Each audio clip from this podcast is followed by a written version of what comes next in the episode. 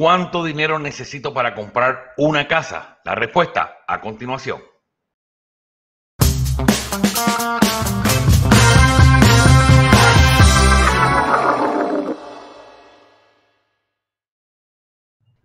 Muy, muy buenas noches, mis amigos. Les saluda su realtor, el amigo Michael Cruz. Contento de que puedan estar con nosotros una vez más aquí en ¿Y tu casa para cuando? Como siempre, me acompaña mi compañero Gabriel Zambrano. Gabriel, buenas noches. Buenas noches, Michael. ¿Cómo estás? Un saludo para ti y todos los que nos escuchan. Excelente, excelente, Gabriel. Estamos aquí ante, yo creo que la pregunta más preguntada, por así decirlo, por nuestros clientes a la hora de comenzar a comprar, a, comprar una casa. No sin antes, por favor, si este tema te interesa o sabes que le puede interesar a alguien, por favor, compártele esta transmisión para que de esta manera otras personas puedan beneficiarse de esta información. Gabriel, ¿cuánto dinero se necesita para comprar una casa? Eso es la, pregunta que eh, normalmente la gente hace. Lo primero, oye, y es correcto, ¿por qué? Porque debemos de prepararnos, ¿no? Para, para, para, comprar una casa. Cuando vamos al supermercado, nosotros eh, tendemos a verificar nuestras carteras, verificar nuestra, el, el balance de nuestra tarjeta para saber, ¿verdad? El presupuesto y qué vamos a gastar. Mire, exactamente igual se hace con el tema de las casas. No es algo que usted se levante y decide comprar una casa y nada más. Siempre, siempre, siempre vamos a necesitar eh, dinero no, hay, no existe aquello de que compro sin un peso, sin, sin dinero. Se puede comprar con poco dinero, pero no sin nada de dinero. Así que todavía eso es algo que mucha gente eh, vive, ¿verdad? Pensando que, es posible, pero la realidad es que, no.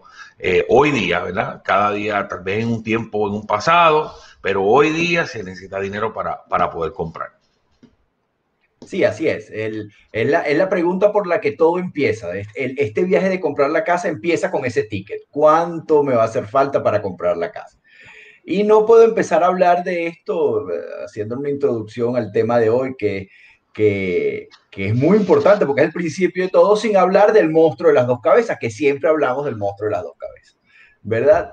Este, aquí aprovecho yo para, para, hacer, para hacer esta historia que siempre la hago, ¿no?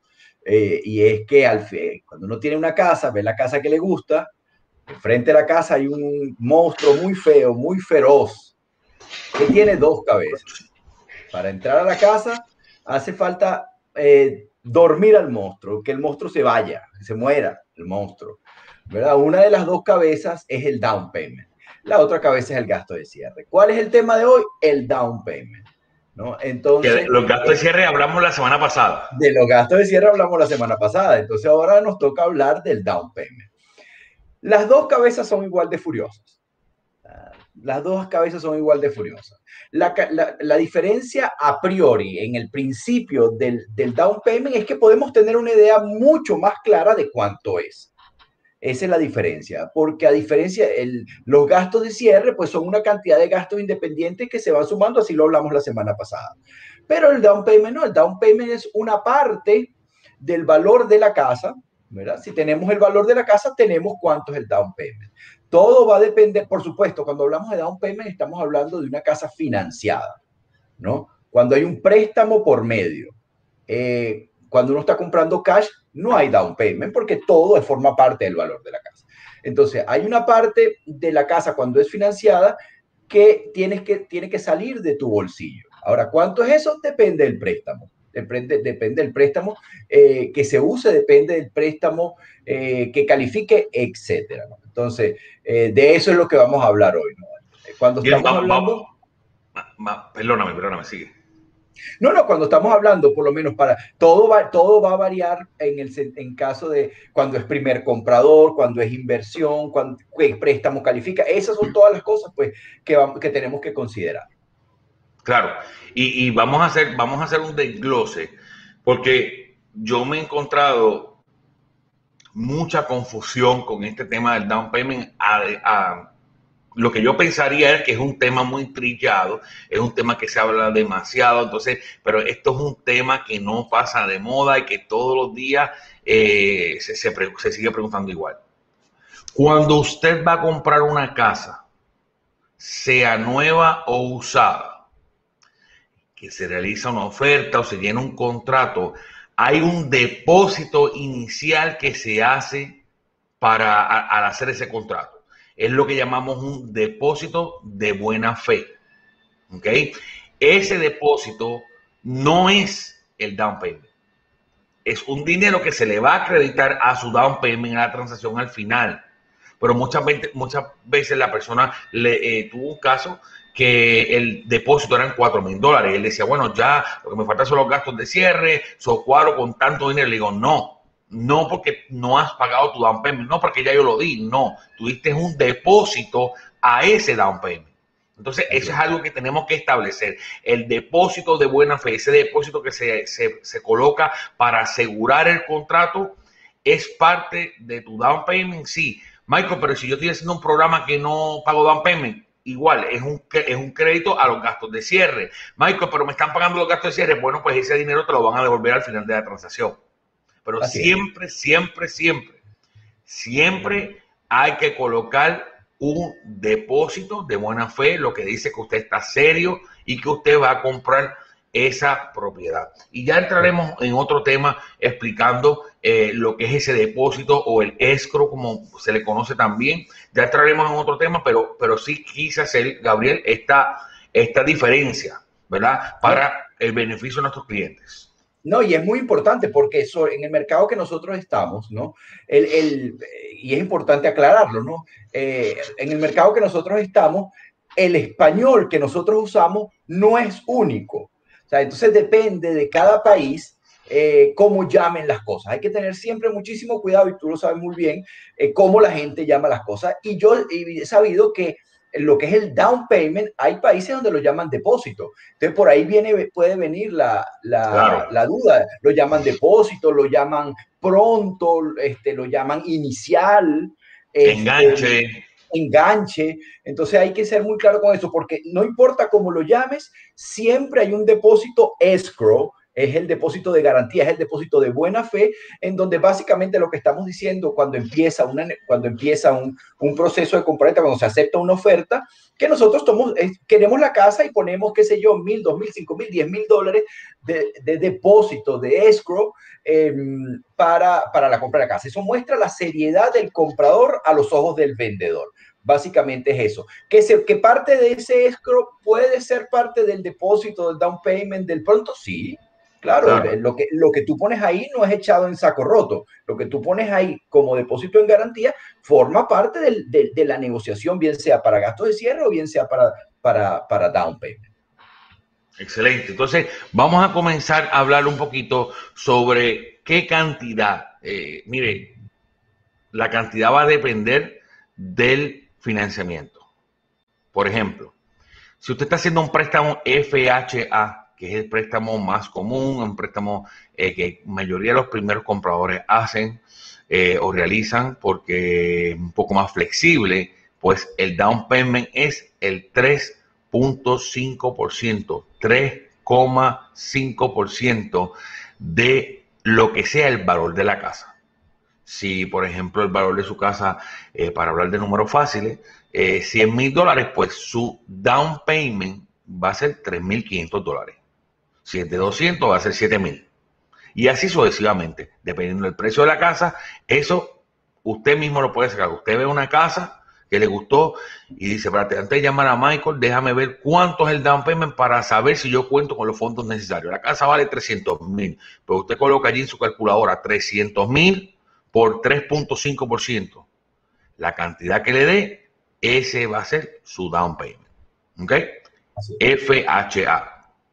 Convencional, cuéntanos convencional, tanto 3 o 5%, por favor.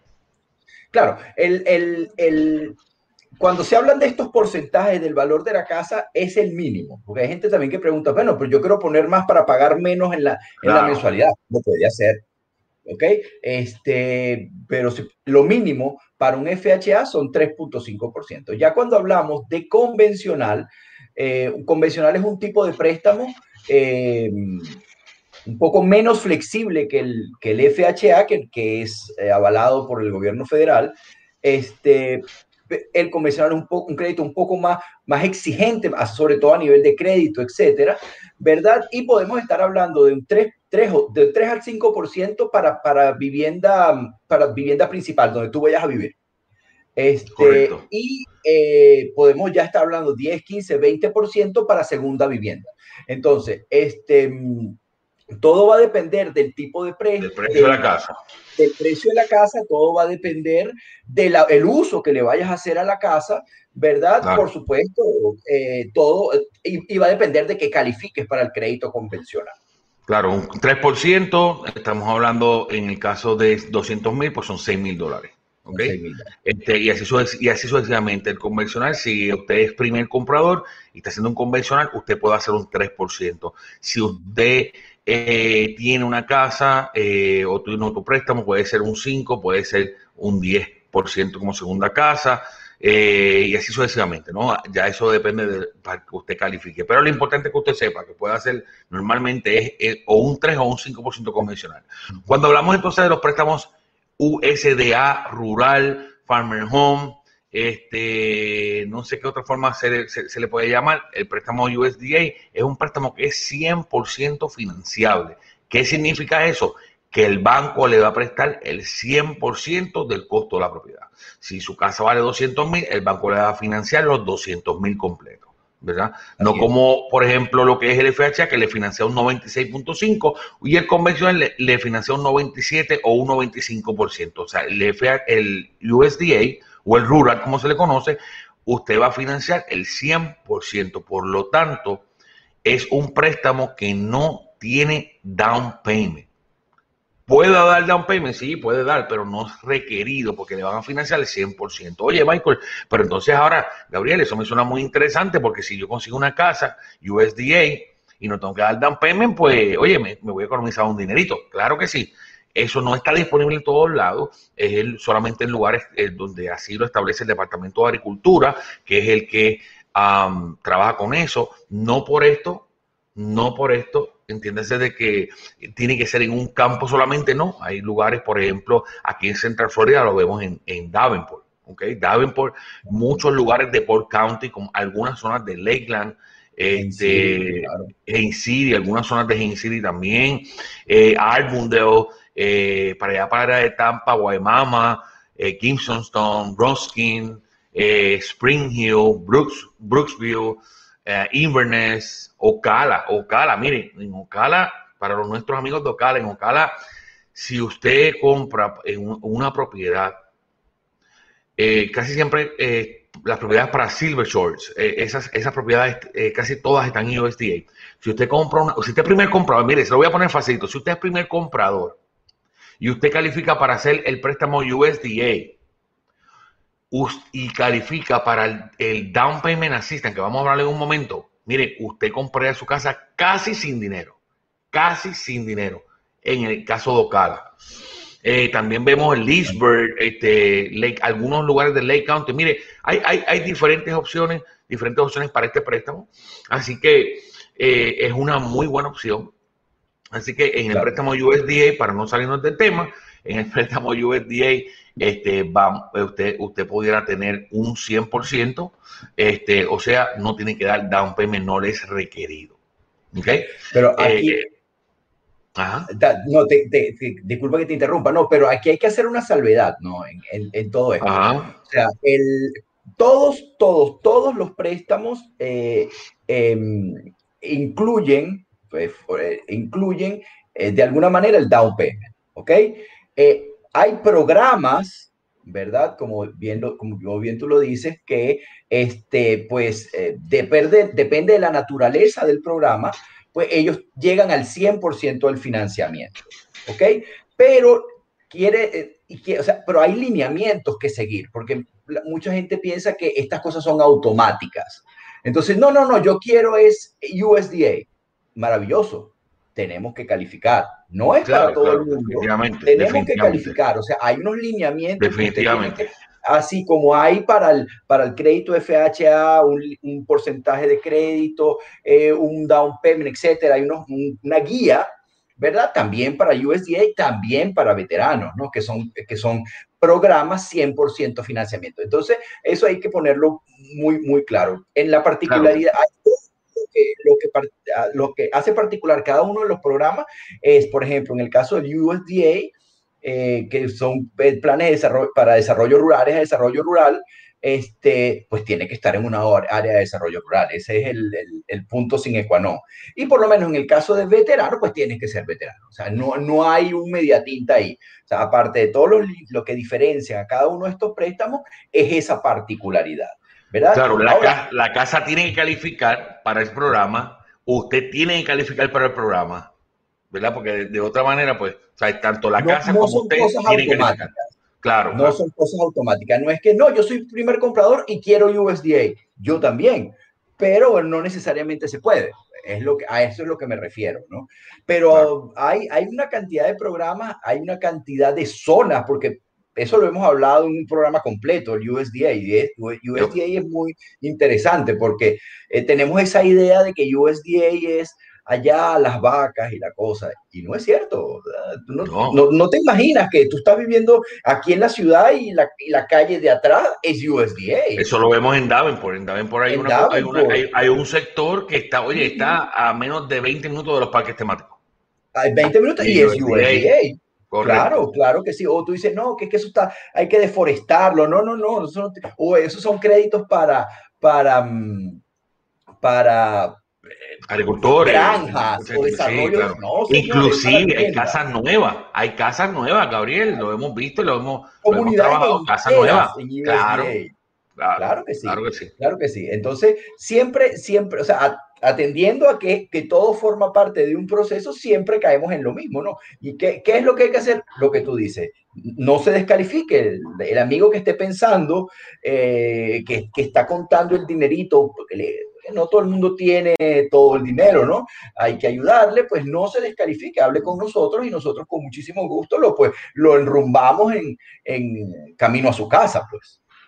Así mismo es. Ahora, Gabriel, háblanos del préstamo de veterano. Bueno, el, el préstamo de veterano es un, yo lo veo como, como eh, hacer justicia, ¿no? El, el, préstamo de veterano es esta persona, el, los que califican son las personas que han servido en, en, en el mundo militar de alguna u otra manera, ¿verdad? Entonces tienen ese beneficio. 100% financiamiento, creo que eh, de todos eh, los préstamos, eh, desde el punto de vista de préstamo como tal, a nivel de requerimiento, es el más flexible, pero tienes que ser veterano. Claro. Es lo único. no es un beneficio, yo lo llamo un derecho un derecho a aquellas personas que, lucharon por nuestra nación y que luchan por nuestra nación. Este, y a todos los veteranos que nos están viendo, este, nuestro respeto y le agradecemos siempre por su servicio. Claro que sí, eso eh, eh, es un préstamo para, eh, repito, para los veteranos es muy, un préstamo muy flexible, los, los, el, el, el, puntaje de crédito solicitado es relativamente bajo, es un préstamo espectacular. excelente, excelente. Claro 100% financiamiento. Ok, entonces vamos, vamos, a vamos a recapitular, Gabriel. En el, en, el, en el préstamo FHA, ¿necesitamos cuánto down payment? El mínimo para FHA es 3.5% del valor. Okay, nos, vamos a, nos vamos entonces a convencional. Convencional podemos estar hablando de un 3 o un 5% para vivir la casa. Ya 10% en adelante como se va a vivir. Ok, el préstamo USDA, cero. 100%, financiamiento, cero down payment, pero tiene que estar en una, en una área de desarrollo rural. Claro. Y finalmente el préstamo de veterano, que también es 100%. Igualmente 100% financiamiento, no down payment, eh, pero tienes que ser veterano. Esos son los requerimientos. Ok, hablemos ahora un momentito sobre, sobre lo que es ese, ese down payment, ¿qué ayudas hay disponible? Ok. Nosotros, nosotros, mire, hay una cosa, Gabriel, que, que, que, yo quiero dejar bien, bien claro para nuestros amigos, para su información, es que ningún realtor, escuche bien, ningún realtor tiene más o menos programas de ayuda. ¿Sabes?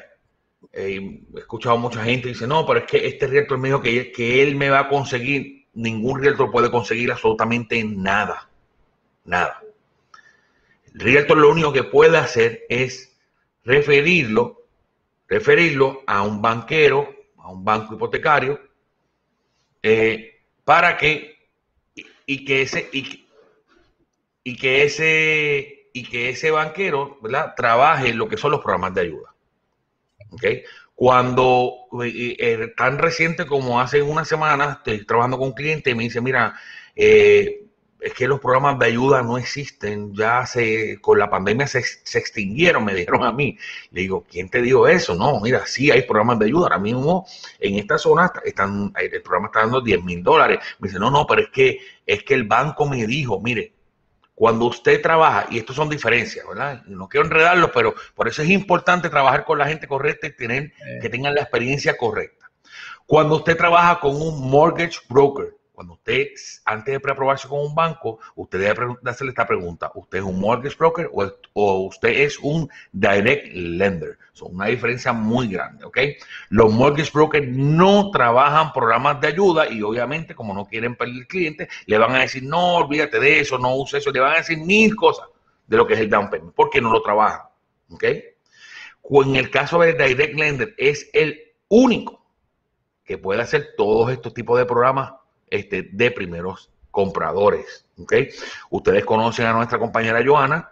Joana es con quien trabajamos todo el financiamiento. ¿Y por qué escogimos a Joana? Entre muchas otras cosas, porque tiene acceso a estos programas de primer comprador. Ella está certificada para trabajar préstamos de primer comprador y todas las ayudas que existen en ello. ¿Ok? Eso es bien importante que ustedes tengan claro ese, pero ningún realtor le puede prometer, no, yo te prometo, no, porque eso no depende de nosotros.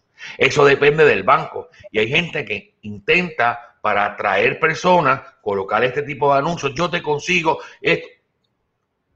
Sépalo claro, ni yo, ni Gabriel, ni ningún realtor puede conseguir un tipo de ayuda. Lo que podemos es facilitarle trabajar con un direct lender, un préstamo, un banco directo hipotecario, que ellos son los que pueden manejar. Pero nosotros no manejamos eso. Igual, estoy viendo mucho en las redes, te consigo, te doy los gastos de cierre. Los gastos de cierre no los damos nosotros los va a dar ya sea el vendedor de la casa, los va a dar ya sea la constructora, pero muchos realtors hablan así para, para sale estas frases para, para atraer gente, ¿verdad? Y no estoy hablando en contra de ningún compañero, pero sí es importante que nuestros amigos sepan cómo, cómo es, la realidad de cómo es, para que tengan toda la información. Al final del día, como yo siempre digo, yo no le estoy diciendo venga a trabajar conmigo, venga a trabajar con Gabriel, estamos poniendo toda la información y usted decide con quién usted eh, desea trabajar, porque al igual que el realtor, los bancos, eh, las casas de títulos, los seguros, todo es libre selección. Usted tiene todo el derecho de seleccionar quién le va a representar. No, y es, es importantísimo eso que dices, porque el, básicamente nosotros como Realtor ah, somos unos facilitadores. De facilitadores, correcto. De nuestra, de nuestra labor social es de facilitar un proceso que es complejo. Es complejo porque son muchos elementos trabajando juntos. Entonces, esa es nuestra labor. Ahora, ¿dónde está la experticia del, o sea, qué hace este proceso más, más o menos complicado? La experticia del facilitador. El facilitador te puede facilitar o te puede complicar la vida, ¿verdad? Entonces, en, en, ese sentido hay que tener muchísimo cuidado. Ciertamente, el, y un poquito volviendo al tema, ¿no? El, lo del down payment, el, hay opciones y las hay este, para eh, ayudas de primeros, para primeros compradores y tal, pero como yo siempre digo, yo, yo, a mí me gusta siempre traerlo a la, gente a la, a, la, realidad, a la realidad al suelo, porque es que las casas están pegadas al suelo, no están en las nubes, están pegadas al suelo. Entonces, este, eh, ciertamente, eh, lo importante, estos programas están abiertos y son ayudas para los primeros compradores, pero ser primer comprador no es una varita mágica. ¿ok? Este, ese, primer, comprador es una, una condición, ¿verdad? Pero no es una varita mágica. Entonces, volvemos también un poco a esto. Hay que calificar, hay que calificar, pero sabiendo que sí están disponibles una cantidad de programas. Pero lo que pasa es que las fuentes de estos programas, de estos bonds, de estas ayudas, etcétera, no es una sola, son diferentes fuentes. ¿verdad? Pueden, pueden venir del Estado, pueden venir del condado. Entiendo que los, las ayudas del condado están un poco difíciles por lo del COVID, así era hace unos meses, no sé cómo estará ahora. Este, pero hay otros del Estado. Entonces depende de la experticia de quien maneje el préstamo, que te ubiquen donde están, donde están las fuentes que tú necesitas de donde sacar pues las ayudas para el down payment. Hay que calificar, sí. claro. eso, eso es bien importante eh, y me gusta como lo dicen, el ser primer comprador no es una varita mágica. Eh, yo tengo muchas personas que me llaman y me dicen, mira, este, ven acá, este, yo soy primer comprador, este, ¿qué, qué, qué tú puedes, qué tú puedes hacer por mí? Y, y, mira, no es lo que yo pueda hacer por él o, por una persona, es que usted mismo puede hacer por usted. Una cosa tenemos que tener clara, el crédito, si usted sea primer comprador, segundo comprador, tercer comprador, el crédito es el crédito, usted tiene que tener el crédito ¿verdad? calificable, por así decirlo, para poder obtener un préstamo. Usted tiene que tener el ingreso. Tiene que calificar. Tiene que tener el trabajo. O sea, tiene que calificar. ¿sabe? Eso, de, eso, de eso no te va a salvar nadie. Nadie. Usted tiene que calificar y cuando hablamos de ayuda, normalmente, normalmente, no es una regla eh, eh, eh, estándar, pero normalmente usted debe tener mínimo 640 puntos de credit score para poder calificar para este tipo de ayudas. Mínimo 640 puntos. Volvemos a lo mismo, pero simplemente para aquellos amigos que no nos han sintonizado anteriormente, quiero explicarlo un poquito más. Son tres puntos de crédito, son tres casas acreditadoras Olvídese del nombre de la casa acreditadora porque no es importante. Lo importante es las tres puntuaciones. Si usted tiene 600, 620 y 640, el banco no va a mirar ni el 640 ni el 600, se va a quedar con el 620. Cualquiera que sea el número de cualquiera de las casas acreditadoras, que sea el número del medio, ese va a ser su puntuación o su credit score para calificación. ese del medio tiene que estar sobre 640 para que usted califique para este tipo de ayudas. Es bien importante. Pero si usted es primer comprador, tiene sus 640 o más y usted está comprando, obviamente, pues mire, eh, lo que es el Florida Bond, eh, ahora mismo actualmente para primeros compradores 10 mil dólares hay disponibles para comprar. ¿Ok? Eh, eso usted lo aplica al down payment, si sobra algo se aplica a los gastos de cierre, etcétera, ¿ok? Pero sí quiero que sepan que hay 10 mil dólares. Eh, como decía Gabriel, están las ayudas este, de la, este, estatales, están las nacionales, están las de municipio, condado. Ahora mismo en el condado de Hillsborough, en Tampa, condado de Hillsborough, la ayuda que hay es de 15 mil dólares. ¿Ok? Así que si usted vive en estos condados, o mire, cualquier parte básicamente de lo que es la Florida, ahí, ahí la ayuda que hay es de 10 mil dólares. A veces hay ayudas de municipios, ¿verdad? Hay programas especiales de municipios, como sabemos que en Port County está Kingston Funding, que actualmente eh, hasta hace un días atrás no tenían dinero disponible, pero sí el, Florida Bond está disponible en todo lo que es eh, todos los condados eh, en, todo lo, en todo lo que es este, en todo lo que es Florida, está disponible esa ayuda, 10 mil dólares disponible para que usted pueda comprar. Esto usted lo va a aplicar a su down payment, eh, lo puede aplicar a los gastos de cierre. Si usted está haciendo un préstamo eh, 100% financiamiento, como decir un USDA, usted puede aplicarlo. Entonces ya tiene básicamente 10 mil para gastos de cierre, tiene su down payment cubierto porque no tiene que dar down payment, entonces compra casi sin dinero. Eso lo estamos viendo en Ocala. En Ocala estamos viendo mucho esto, donde las personas tienen esa ventaja, ¿verdad? Siempre y cuando, como bien dice Gabriel, tienen que calificar. Tienen que calificar. ¿Ok? Pero, pero lo importante es que está disponible.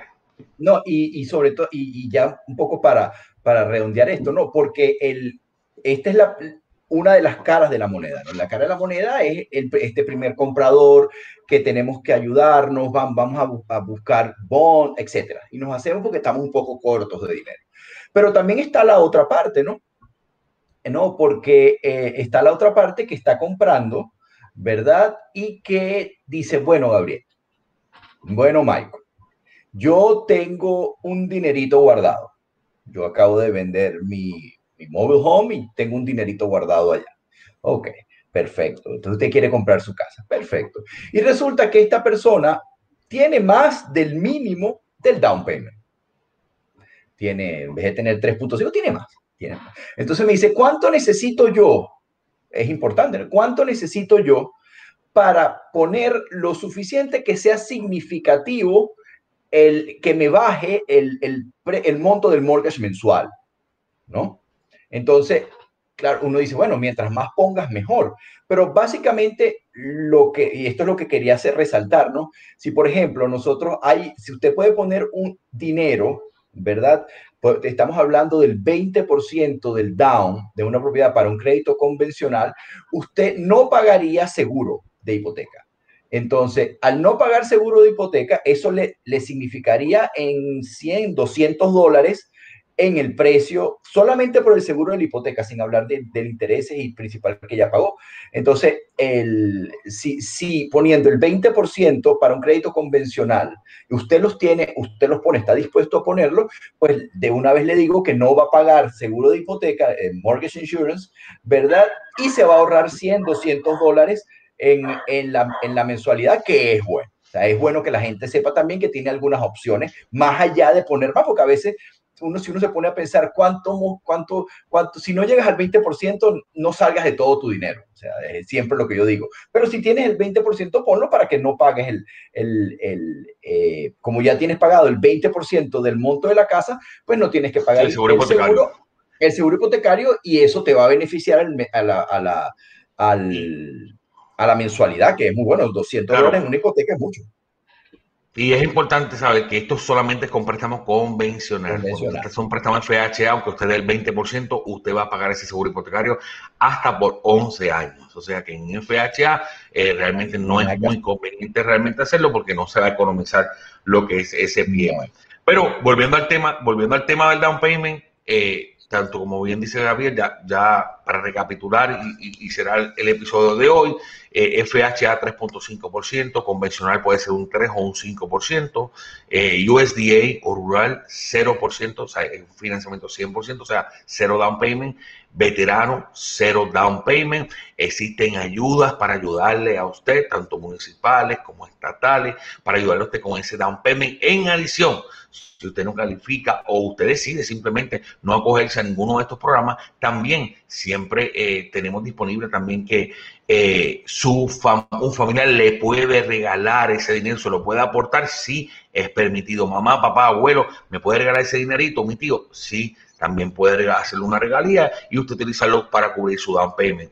También están los planes de retiro como el 401k, 403k, que también le pueden ayudar. Usted puede tomar dinero. Mucha gente que desconoce esto, usted puede tomar dinero, no es un préstamo, es un retiro eh, que usted pueda hacerle su 401k. Obviamente nosotros le proveemos el contrato y demás para que pueda gestionar este dinero y usted puede utilizar dinero de su retiro sin ningún cargo y ninguna penalidad. Usted puede sacarlo y utilizarlo para lo que es la compra de su casa. Así que mis amigos, eh, muy interesante, mucho que cubrir. Tratamos de resumir, ¿verdad? Lo más importante. Pero recuerde, siempre se puede comunicar con nosotros. Nuestros teléfonos están en pantalla para, para una orientación. Como bien dijo Gabriel ahorita, como yo siempre digo, no se descalifique venga y siéntese con nosotros, vamos a buscar sus opciones, que tanto para Gabriel como para mí será un placer poder orientarle, ayudarle. Si usted no está listo para comprar hoy, mire, no hay problema, nosotros le, podemos ir haciendo el plan para que en un futuro cercano eh, la compra pueda ser una realidad. Así que Gabriel, gracias una vez más por estar con nosotros. Gabriel, eh, nuestros, nuestros amigos tienen una cita con nosotros todos los jueves a las 8 de la noche. Recuerde también ir eh, a lo que es las redes sociales, nuestro canal de YouTube, donde allí puede encontrar todos los episodios este, de todos los temas que vamos hablando, así como también pueden ir, a las plataformas de, de podcast como Spotify, Apple Music, Google Music. Eh, también allí va a encontrar nuestro podcast, lo que es eh, Y tu casa para cuando. Así que será hasta la próxima semana, mis amigos. Buenas noches, muchas bendiciones y hasta la próxima.